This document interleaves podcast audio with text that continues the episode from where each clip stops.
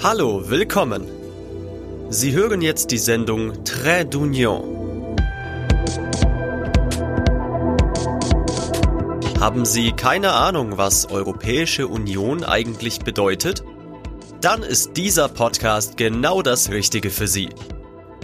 Es wird oft gesagt, dass die Europäische Union nur voranschreitet, wenn Paris und Berlin einverstanden sind. Stimmt das? Das fragen wir uns in dieser Serie mit drei durchgehenden Episoden, die vom deutsch-französischen Bürgerfonds gefördert ist.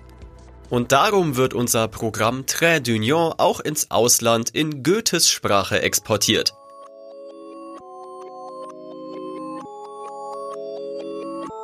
Diese erste Episode beginnt 1945 nach dem Krieg, lange vor den Anfängen der Europäischen Union, die wir heute kennen. Deutschland wurde von den vier Siegermächten besetzt, darunter Frankreich, das nicht wusste, welche Position es einnehmen sollte. In vielen Köpfen herrscht starke Missgunst, den Wunsch, Deutschland zu vernichten, sich am Feind zu rächen. Wir müssen uns daran erinnern, dass 70 Jahre Krieg hinter uns lagen, mit Millionen Toten.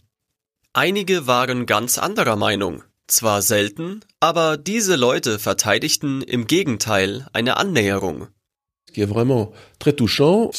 was wirklich sehr berührend ist, erklärt Frank Basner, Präsident des Deutsch-Französischen Instituts Ludwigsburg, ist, dass kurz nach dem Krieg verschiedene Persönlichkeiten mit unterschiedlichem Hintergrund sofort verstanden haben, dass es notwendig war, miteinander zu sprechen, um etwas anderes aufzubauen. Eine Idee, die sich auch in den Köpfen von Politikern durchsetzte, die großes Interesse an dieser Annäherung hatten. Wir befinden uns jetzt im Jahr 1950. Der Kalte Krieg beginnt. Den Rest erklärt uns Paul Maurice, Experte für die Geschichte der deutsch-französischen Beziehungen.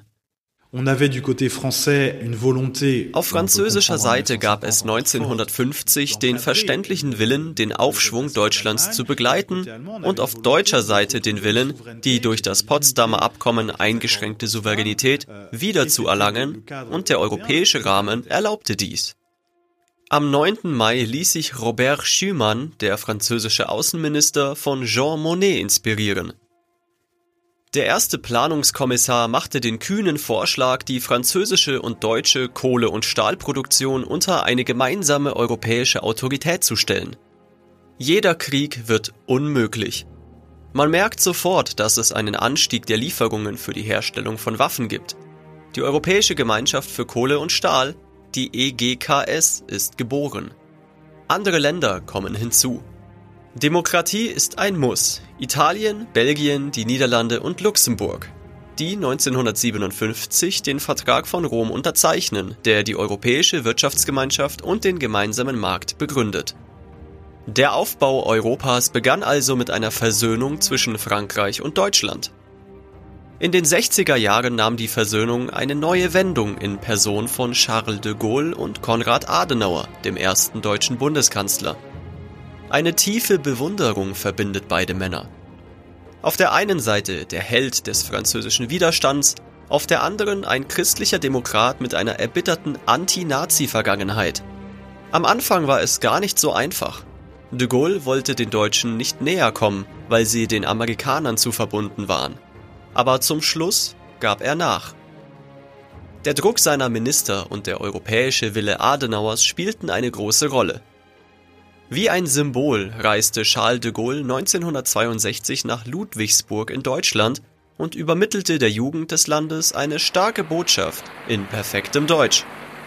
Ich beglückwünsche Sie ferner, junge Deutsche zu sein. Das heißt, das heißt, Kinder eines großen Volkes. Jawohl, eines großen Volkes. Eine Annäherung, die am 22. Januar 1963 mit der Unterzeichnung des Élysée-Vertrags gekrönt wurde. Ein Vertrag der Freundschaft und Zusammenarbeit. Was war seine wichtigste Wirkung?